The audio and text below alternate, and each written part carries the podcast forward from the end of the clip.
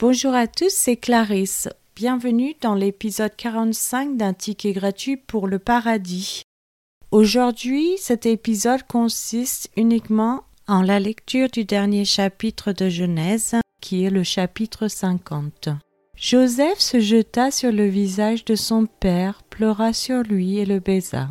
Il ordonna aux médecins à son service d'embaumer son père, et les médecins embaumèrent Israël. Quarante jours s'écoulèrent ainsi et furent employés à l'embaumer. Et les Égyptiens le pleurèrent soixante-dix jours. Quand les jours du deuil furent passés, Joseph s'adressa aux gens de la maison de Pharaon et leur dit Si j'ai trouvé grâce à vos yeux, rapportez, je vous prie, à Pharaon ce que je vous dis. Mon père m'a fait jurer en disant Voici, je vais mourir, tu m'enterreras dans le sépulcre que je me suis acheté au pays de Canaan. Je voudrais donc y monter pour enterrer mon père et je reviendrai. Pharaon répondit, Monte et enterre ton père comme il te l'a fait jurer. Joseph monta pour enterrer son père. Avec lui montèrent tous les serviteurs de Pharaon, anciens de sa maison, tous les anciens du pays d'Égypte toute la maison de Joseph, ses frères, et la maison de son père. On ne laissa dans le pays de Goshen que les enfants, les brebis et les bœufs. Il y avait encore avec Joseph des chars et des cavaliers, en sorte que le cortège était très nombreux. Arrivés à l'ère d'Athad, qui est au-delà du Jourdain, ils firent entendre de grandes et profondes lamentations. Et Joseph fit en l'honneur de son père un deuil de sept jours.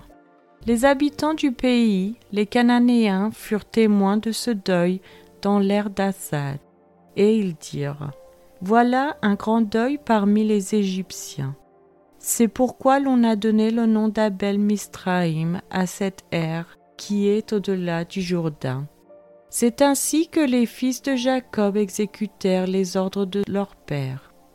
Ils le transportèrent au pays de Canaan et l'enterrèrent dans la caverne du champ de Macpéla qu'Abraham avait acheté d'Ephron, le Hétien, comme propriété sépulcrale et qui est vis-à-vis de Mamré.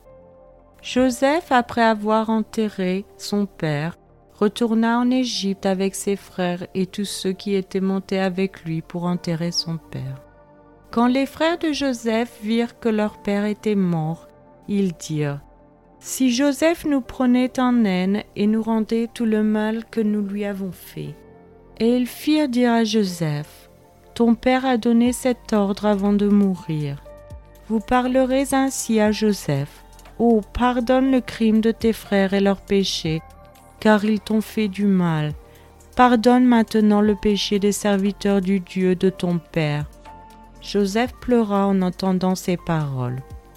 Ses frères vinrent eux-mêmes se prosterner devant lui et ils dirent Nous sommes tes serviteurs. Joseph leur dit Soyez sans crainte, car suis-je à la place de Dieu?